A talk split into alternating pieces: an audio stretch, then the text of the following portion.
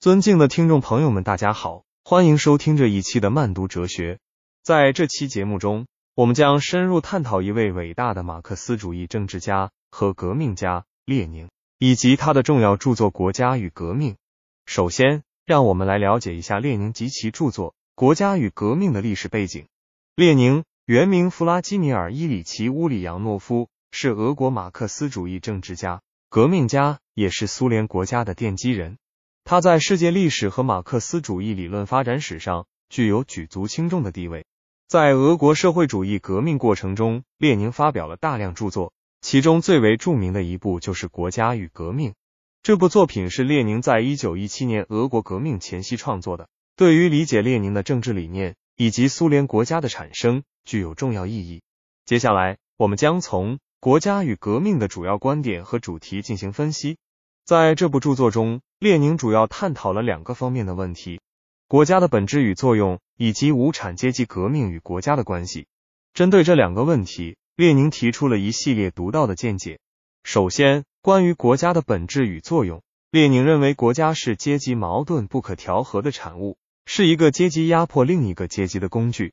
他指出，国家的存在并非永恒的，而是随着阶级斗争的发展而产生。最终将随着阶级的消亡而消亡。在此过程中，国家将逐渐由强制性的政治机构转变为民主的、自我管理的组织形式。其次，关于无产阶级革命与国家的关系，列宁强调，无产阶级在夺取政权后，需要建立一个新型的国家机器，即无产阶级专政。这一专政形式是对资产阶级专政的反抗，同时也是为了实现共产主义社会的过渡和保障。在无产阶级专政下，国家将积极参与经济、文化和社会生活的管理，推动社会主义事业的发展。随着社会主义的巩固和发展，国家将逐步消亡，实现共产主义社会的最终目标。在《国家与革命》中，列宁还详细论述了如何实现无产阶级专政。他认为，无产阶级需要建立一个由工人、农民和知识分子组成的先锋队组织，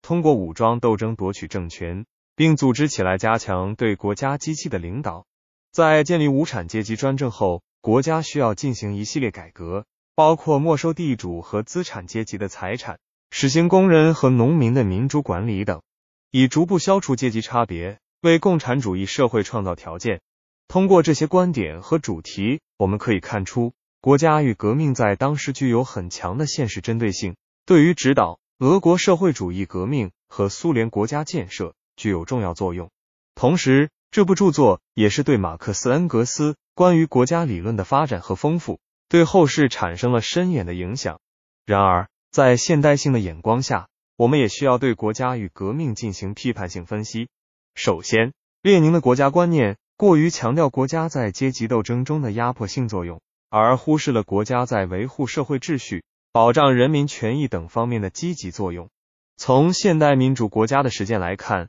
国家不仅是阶级斗争的产物，还是维护公共利益、促进社会和谐的重要力量。其次，列宁主张通过暴力革命建立无产阶级专政，这一观点在现代社会很难为人们接受。实际上，通过和平渐进的方式实现社会改革和发展，更符合人类社会的发展规律。此外，无产阶级专政在实践中往往导致政治集中化，容易滋生腐败和官僚主义。对人民群众的权益造成损害。最后，列宁的共产主义理想在现实中也面临着诸多挑战。在二十世纪的社会主义国家实践中，由于各种原因，共产主义社会的建设并未如预期般顺利进行。在全球化和市场经济的背景下，许多国家纷纷对社会主义模式进行调整和改革，以适应新的历史条件。这使得列宁的共产主义理念在现代社会的实践中。面临着很大的困境。尽管如此，我们仍然需要认识到，国家与革命在一定历史条件下具有其独特的价值。列宁关于国家、阶级和革命的理论观点，对于启发我们认识社会矛盾、寻求社会发展的途径，仍具有一定的启示作用。在分析和评价这部著作时，我们既要看到其历史局限性，也要从中汲取有益的思想资源。总之，通过对列宁及其著作，国家与革命的历史和哲学背景、重要观点与主题的分析，以及现代性的眼光对此书进行批判性分析。我们可以更加全面的理解这位伟大的马克思主义政治家和革命家的思想。在未来的社会发展中，我们需要在继承和发扬列宁思想的基础上，不断创新和拓展，为构建一个更加美好的世界而努力。这一期的慢读哲学就到这里，我们下期再见。